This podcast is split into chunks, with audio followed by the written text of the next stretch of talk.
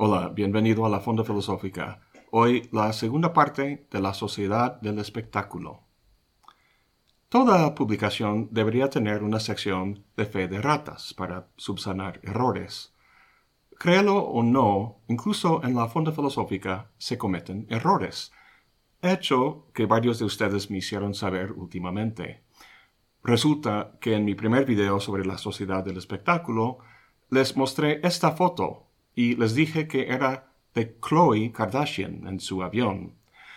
Varios me escribieron para decirme, maestro, no, eso es Kim Kardashian. Perdón, discúlpenme. Al menos atiné con la primera letra. Ojalá esa fuera la única errata. Más penoso aún es que mostré en alguna parte una foto de Feuerbach. Bueno, pensaba que era Feuerbach, pero resulta, como varios de ustedes me dijeron, que era Friedrich Engels. Mi única defensa es que los hombres decimonónicos barbudos suelen parecerse mucho. Hay una última errata que, bueno, no es un error, más bien es una interpretación sesgada.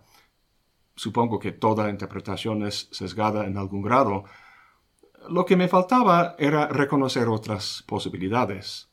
Me refiero a la foto que me tomaron en el municipio, yo formado en la cola leyendo un libro y los enfrente y detrás de mí viendo sus celulares muchos de ustedes decían que a lo mejor estaban viendo un video de la fonda o que estaban leyendo un PDF. Es cierto. Y al comentarles esta imagen, implícitamente me pintaba como el único que no estaba hechizado por la Matrix. ¿Por qué? ¿Por estar leyendo? ¿Eso me confería alguna ventaja con respecto a los demás en la cola? ¿Y si todo el mundo andara con su cabeza en un libro, eso sería mejor? ¿No sería igual de preocupante ya que todos andan aislados en su propio mundo?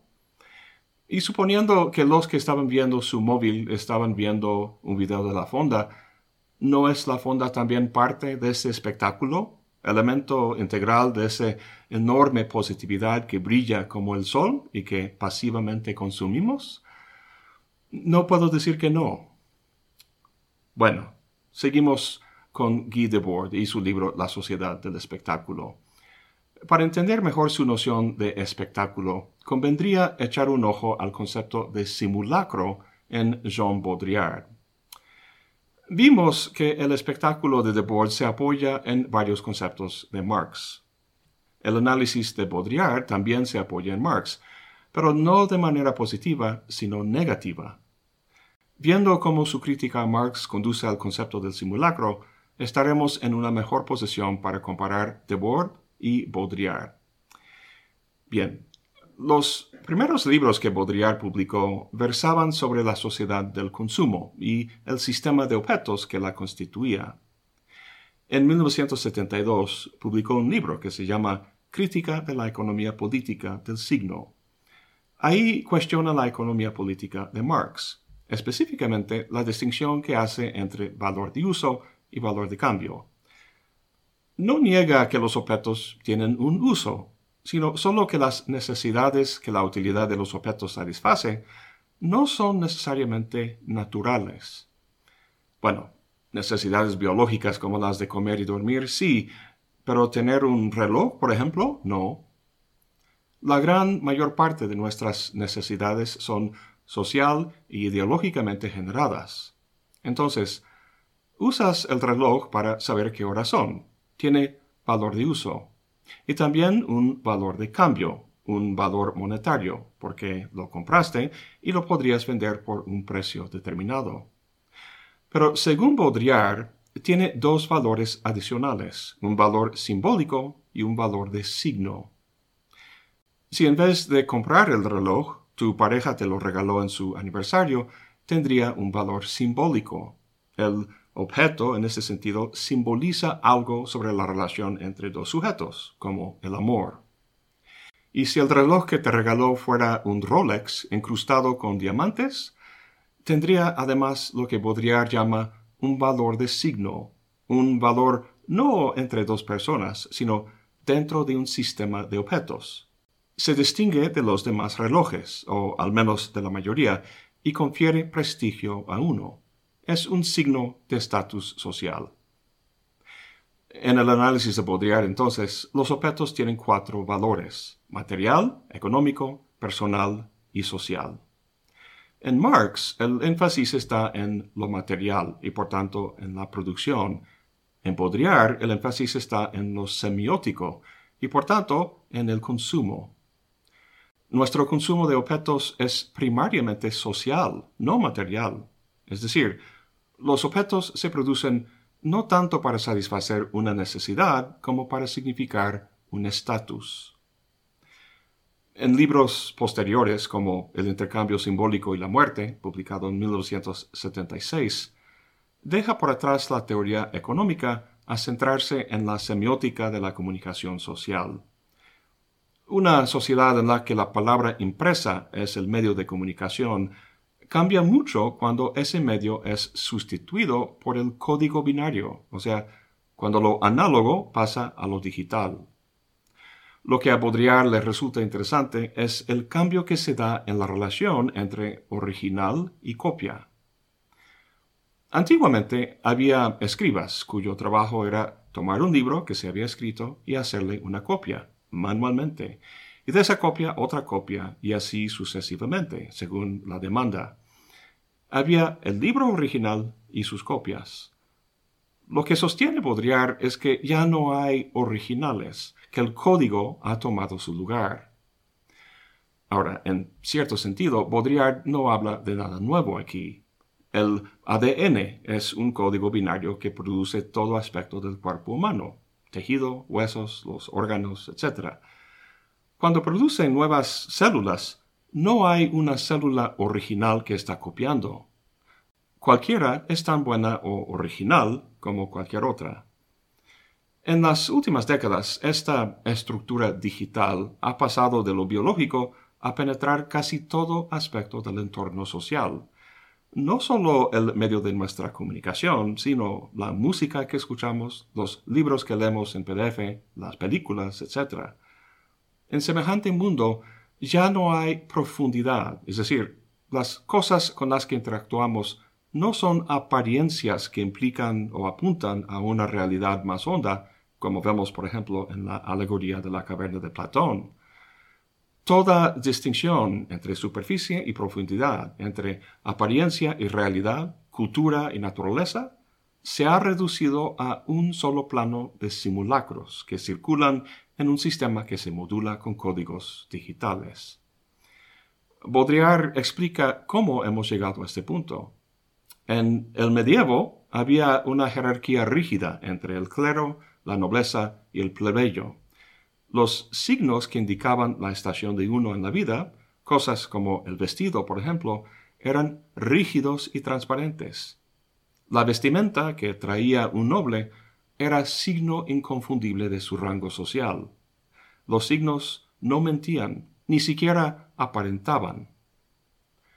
Las cosas empiezan a cambiar en el Renacimiento, las jerarquías feudales se, desmoronan ante el desarrollo del capitalismo y la burguesía, y como decía Marx, todo lo sólido desvanece en el aire. En este entorno el signo es más libre y su modo de representación es lo que Baudrillard llama falsificación. Con el estuco, los arquitectos pueden fácilmente crear detalles que parecen ser de piedra o mármol, pero no lo son uno puede vestirse de una manera que no corresponde a su clase real. Uno pinta una copia de un cuadro famoso. Todas esas cosas son falsificaciones, pero su propia existencia señala la realidad que falsifica. En otras palabras, el signo engaña, pero el engaño depende de que haya una realidad fija que simula. En el medievo, esa realidad estaba fundamentada por el orden divino. En el primer momento histórico del simulacro, la realidad que el signo falsifica pasa de ser divino a ser natural. El arte, el pensamiento, incluso la política, tratan de imitar a la naturaleza o fundamentarse en ella. Por tanto, vemos un realismo en la pintura, y el discurso de los derechos naturales en la política. A mediados del siglo XVIII, la revolución industrial empieza y vemos un cambio en el funcionamiento del signo, una transición al segundo momento del simulacro. Lo que las fábricas industriales introducen es la producción masiva de objetos, una producción en serie, la misma cosa producida una tras otra. Ese es el tema del famoso escrito de Walter Benjamin, la obra de arte en la época de su reproducción mecánica. Gracias a la ubicuidad de las copias de una obra, la obra de arte ha perdido su aura, es decir, aquella autoridad y autenticidad que se derivaban de su unicidad, de ser única. En este entorno, el signo ya no refleja una realidad, como en el medievo, ni siquiera oculta o distorsiona una realidad subyacente, como en la época del Renacimiento sino que se vuelve funcional, mecánico y repetitivo, como en la fábrica. Los signos ya no se refieren a una realidad, sino a la diferenciación serial de las copias. Baudrillard da un ejemplo interesante de la diferencia entre el signo como falsificación y el signo como serial. El primero es como los autómata, un autómata es una máquina que imita la figura y los movimientos de un ser animado. Los del siglo XVIII son muy reconocidos, con la figura de un ser humano y con un mecanismo que le permite escribir una carta o jugar ajedrez. Es como un signo falso, uno que aparenta ser un ser humano. Donde el autómata es la analogía del hombre, la máquina, dice Baudrillard, es su equivalente funcional. Anexa al hombre a la unidad de su proceso operativo, dice. Esta es la diferencia entre un simulacro de primer orden y uno del segundo. El punto es que en un entorno de producción en serie hay una equivalencia funcional entre los objetos que no requiere comparación con un original. La realidad como naturaleza se vuelve irrelevante para la producción. Es decir, una cosa ya no es un signo, ni siquiera falso de algo natural, como el autómata era para el ser humano, sino una de múltiples copias equivalentes. Lo que es, es en función de su génesis en la serie. Este mundo industrial es lo que Marx analizaba en sus escritos. En este contexto, para Baudrillard, lo que dice sobre el valor y la ideología es muy válido. Sin embargo, hemos pasado, según él, a un tercer orden del simulacro. Donde el pensamiento de Marx es moderno, centrado en la producción industrial, el de Baudrillard es postmoderno, centrado en la producción, o mejor dicho, reproducción de la cibernética. ¿Cuál es la diferencia? La diferencia la podemos apreciar si entendemos por qué para Marx el concepto de ideología es relevante, pero para Baudrillard no. Marx dijo, las ideas de la clase dominante son las ideas dominantes en cada época. Las ideas dominantes no son más que la expresión ideal de las relaciones materiales dominantes, relaciones aprendidas como ideas. Ahora, en una sociedad capitalista, ideas como libertad, propiedad y trabajo tienen una carga semántica que favorece a los dueños de capital. Parecen ser palabras que expresan un orden natural, pero para Marx son ideológicas porque son reflejos de las relaciones materiales de producción capitalista. Las ideas son determinadas por esa realidad subyacente. Para desmentir su carácter ideológico, hay que identificar esas condiciones materiales que las preceden. Pues donde para Marx esas ideas son ideológicas, para Baudrillard son simulacros. La diferencia estriba en que las ideas no son precedidas por una realidad que las determine, sino que ellas mismas preceden a lo que tomamos por lo real. Todo hemos oído la frase el mapa no es el territorio. El mapa es un reflejo o representación del territorio. Este último precede a aquel y da cuenta de ello. Para Baudrillard, nuestra sociedad se ha vuelto tan saturada de mapas, modelos y representaciones que hemos perdido todo contacto con algún mundo real que precediera al mapa. El mapa o la representación ha pasado a ser un simulacro. Así son las ideas en nuestro ejemplo. Ellas, como simulacros, preceden y determinan lo real. En pocas palabras, ya no hay distinción entre la realidad y su representación, es decir, no hay ideología sino solo simulacros. Un buen ejemplo de esto es la experiencia que tuve cuando visité Machu Picchu. Tras todo el trayecto en tren y luego autobús para llegar a la cima de la montaña donde se encuentra, tras la espera en la larga cola para entrar y luego entrando por fin al recinto y dando la vuelta a un muro, de repente la magnífica vista de Machu Picchu aparece ante los ojos.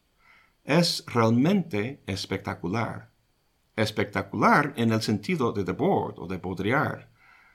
A lo que me refiero es que no vi Machu Picchu en sí mismo, sino que vi lo que todas las representaciones o simulacros de él que he visto me permitieron ver. Los simulacros precedieron a la realidad y la determinaron.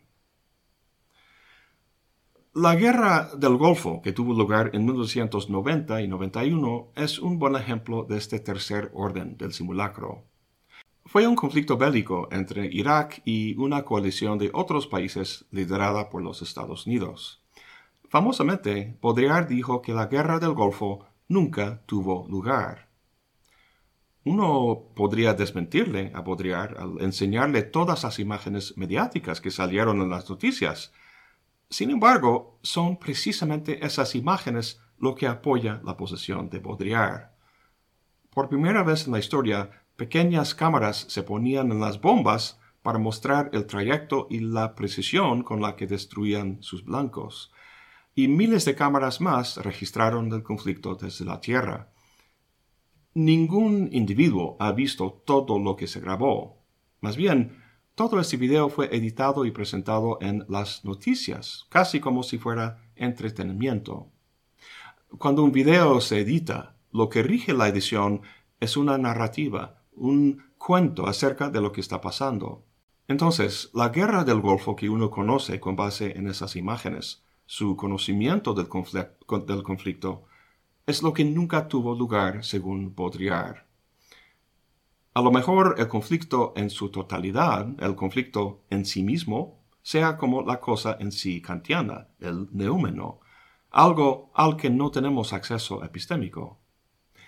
Siempre digo a mis alumnos que Kant, al tiempo que representa el ápice del pensamiento moderno, señala el camino al postmodernismo. No conocemos las cosas tal como son, sino solo lo que nuestra manera de saber nos permite saber de ellas no conocemos el número, sino solo el fenómeno. Obviamente, la diferencia entre el fenómeno de Kant y el simulacro de Baudrillard es que para Kant la manera de saber es la misma para todo ser humano. Esto es lo que evita el relativismo. Desde luego, Baudrillard no acepta esa premisa. Pero me pregunto si rechaza también la idea del neúmeno, o lo que nosotros llamaríamos lo real dice que la guerra del Golfo no tuvo lugar, pero con ello no está diciendo que fue un simple engaño. Hay gente, por ejemplo, que piensa que la llegada a la Luna de un par de astronautas en 1969 fue un engaño, grabado por la NASA en un estudio de televisión. O sea, que el viaje y el aterrizaje nunca tuvieron lugar.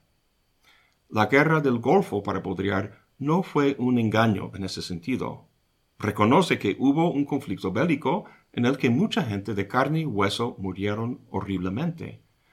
Algo sí tuvo lugar. Al parecer entonces, lo que sabemos del conflicto no es el conflicto en sí, el neómeno, sino cómo se nos aparece, el fenómeno, lo cual es una función de las perspectivas e intereses de los medios de comunicación, de los que recibimos la información, un fenómeno necesariamente sesgado y los que participaron en el conflicto, o bien como agresor o como víctima, ¿no tendrían ellos un acceso más directo al conflicto en sí? En Vietnam hay un museo sobre la guerra de Vietnam. solo que ellos no lo llaman así, sino que le dicen la guerra de Estados Unidos. Ahí también hubo un conflicto real. Sin embargo, no hay acuerdo acerca de su significado. Entonces, Baudrillard no niega que cosas pasan en el mundo, pero sí niega que esos acontecimientos puedan servir para determinar de forma objetiva nuestras creencias sobre el mundo. Podemos matizar un poco más la posición de Baudrillard si consideramos la película Matrix. Si no has visto la famosa trilogía de películas que hicieron hace unos 20 años, a lo mejor no entiendas mucho de lo que voy a decir a continuación, pero la culpa es tuya. O sea, Matrix es referencia cultural obligada, especialmente para alguien interesado en filosofía.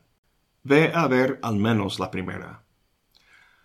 Bueno, ¿sabías que Matrix fue concebida en parte como homenaje al pensamiento de Baudrillard?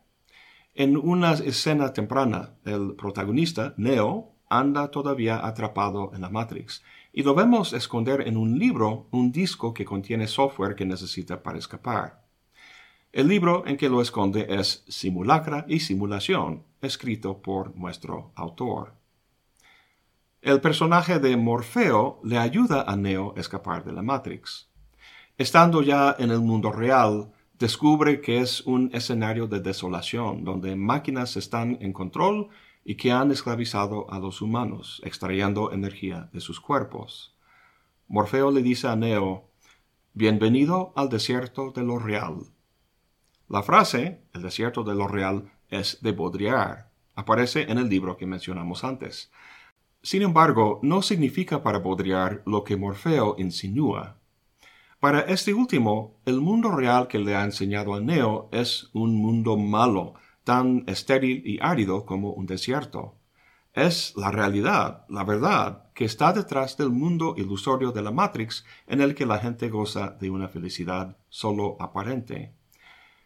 Eso no es lo que quiere decir Baudrillard. El desierto de lo real significa que nuestro concepto de lo real ha sido vaciado de toda referencialidad que pudiera distinguirlo de lo meramente fenoménico o aparente. Una cita de Nietzsche expresa bien lo que Baudrillard quiere comunicar. En el Crepúsculo de los ídolos dice, Hemos eliminado el mundo verdadero. ¿Qué mundo ha quedado? ¿Acaso el aparente? No. Al eliminar el mundo verdadero, hemos eliminado también el aparente. A pesar del homenaje que le hicieron, Baudrillard fue crítico de la trilogía de películas de Matrix dijo que los creadores de Matrix confundieron su, noción de simulación con su tratamiento platónico clásico. Es decir, el mundo de la Matrix es ilusorio, en el mismo sentido en que las sombras que se mueven sobre el muro en la caverna son ilusorias. Hay que ver más allá de esas sombras el mundo inteligible que está detrás de ellas. De la misma manera, para los creadores de nuestra película, hay que desmitificar esta ilusión, esta simulación, correr la cortina como en el mago de Oz, para revelar el mundo real, el mundo verdadero. El mensaje liberatorio de Matrix es, la verdad te hará libre. Para Baudrillard, no hay nada detrás de la simulación, nada detrás de la cortina. Continúa diciendo, Matrix es seguramente la clase de película sobre la Matrix que la Matrix pudo haber producido. Es muy interesante este comentario. Lo que está diciendo es que, lejos de ser una típica película hollywoodense, donde el héroe vence obstáculos para liberarse, estas películas de Matrix son parte íntegra de la Matrix misma del mundo en que vivimos nosotros, un elemento más en la sociedad del espectáculo que nos hechiza, para creer que alguna salida es posible, cuando realmente nos vuelve más preso que nunca. Al parecer, los creadores de la trilogía original hicieron caso a la observación de Baudrillard, ya que en 2021 salió una cuarta película, Matrix Resurrecciones. Al final de la trilogía hubo cierta victoria, una tregua que dio paso a una paz entre los humanos y las máquinas. Sesenta años después tenemos los sucesos que se relatan en la cuarta película. En el inicio encontramos a Neo trabajando en una compañía de, de videojuegos. Ha hecho un juego que se llama precisamente Matrix, que es muy popular. A pesar de toda la lucha en las primeras tres películas de liberarse de la Matrix, Neo obviamente está de vuelta en ella. Es que las máquinas han roto la tregua y han vuelto a esclavizar a los humanos, porque necesitan de su energía. Pero esta nueva iteración de la Matrix ha cambiado su estrategia. La Matrix anterior manejaba la simulación como un velo, engañando a los humanos esclavos. Se podría decir que el marco de esas primeras películas es epistémico, y su lema es La verdad te hará libre. El concepto filosófico que le corresponde es el de la ideología marxista. Solo tienen que darse cuenta del engaño y desmitificarlo para liberarse. El marco de la cuarta película no es epistémico, sino afectivo. Su lema no sé cuál sería, quizá una de las últimas que usa Coca-Cola en su publicidad. En inglés dice Coca-Cola, Real Magic, que en la publicidad en español lo han traducido como magia de verdad. La magia como tal es algo que engaña, por lo que puede emplearse de forma ideológica. Pero la magia de verdad, ¿qué es eso? Es un enunciado que pide no un análisis lógico o racional, sino una respuesta afectiva. Esto no es exactamente nuevo. Desde hace mucho tiempo la mercadotecnia ha apelado a nuestras emociones. Lo que sí es nuevo ahora, lo que no existía hace apenas 20 años cuando se hizo la trilogía, son las redes sociales y otras plataformas digitales, a las que regalamos una enorme cantidad de información sobre nuestros gustos y hábitos de compra, y cuyos algoritmos ponen delante de nuestros ojos mágicamente justo lo que buscábamos lo que nos gusta, lo que nos hechiza y nos mantiene conectados a la plataforma, o mejor dicho, enchufados en ella. En la película la gente está enchufada físicamente a la Matrix, pero nosotros, viendo la película, estamos enchufados psíquica y afectivamente. En una escena de esta última película, una personificación de la Matrix que se llama el analista le dice a Neo mi predecesor amaba la precisión. Su matrix estaba llena de fastidiosos hechos y ecuaciones. Odiaba la mente humana, así que nunca se dio cuenta de que a ustedes les valen madres los hechos. Lo importante es la ficción. El único mundo que importa es el que está aquí en la cabeza. Y ustedes creen las cosas más locas. ¿Por qué? ¿Qué es lo que valida y hacen reales sus ficciones? Los sentimientos. Así que los humanos en la cuarta película son sus propios carceleros, como lo son en la famosa novela de Aldous Huxley, Un mundo feliz. El concepto filosófico que le corresponde a este nuevo escenario no es la ideología, sino el simulacro, cuyo referente es sí misma, la simulación de verdad, por así decirlo. Como dice Baudrillard, el simulacro no es nunca aquello que oculta la verdad, sino que es la verdad que oculta que no hay verdad. El simulacro es lo verdadero. Volviendo a la escena inicial, Neo, que está en la Matrix, aunque todavía no lo sabe, ha creado un videojuego que se llama La Matrix. Una Matrix dentro de la Matrix. Lo que está claro es que la Matrix, es decir, el programa de computadora que esclaviza a la gente, ha incorporado dentro de sí misma la Matrix, es decir, un producto cultural que es el videojuego. Más adelante en la película, cuando ya han logrado sacarle a Neo de la Matrix, uno de los personajes le dice, tomaron tu historia, algo que era muy significativo para gente como yo, y lo convirtieron en algo muy trivial. Eso es lo que hace la Matrix. Convierte a toda idea en un arma. ¿Hay mejor lugar donde enterrar la verdad que dentro de algo tan cotidiano como un videojuego? Pues creo que a Baudrillard le hubiera gustado un poco más esta última película, ya que muestra cómo el sistema incorpora la lucha en su contra dentro de sí mismo, cosa que neutraliza la lucha en la medida en que sea convertida en un producto, una mercancía, en un espectáculo más en una sociedad del espectáculo. La lucha convertida en entretenimiento. Volvemos entonces a su comentario sobre la trilogía original. Matrix es seguramente la clase de película sobre la Matrix que la Matrix pudo haber producido. En otras palabras, las películas de Matrix, que ya se han convertido en franquicia, nos mantienen enchufados en la Matrix, en nuestra Matrix, en lo que Baudrillard llama el simulacro y Debord llama la sociedad del espectáculo. Hay que tener claro que Baudrillard fue muy influido por Debord, desarrollando su concepto de simulacro a partir de la noción del espectáculo. Lo que no toma de Debord, de hecho lo que rechaza, es el marco marxista en el que se manejan nociones de ideología y desmitificación. La economía política de Marx analiza la producción industrial y su funcionamiento en términos del valor de cambio. Para Baudrillard, la sociedad ya no es industrial, sino que es una sociedad de consumo, una sociedad cuya dinámica gira en torno al signo. Su análisis del valor de signo y del simulacro al que da paso constituye una crítica importante a las ideas de Marx. ¿Qué diría Guy Debord al respecto? ¿Existe en su pensamiento una forma de desmitificar el espectáculo, la posibilidad de alcanzar cierta distancia crítica que sea capaz de hacer frente con él?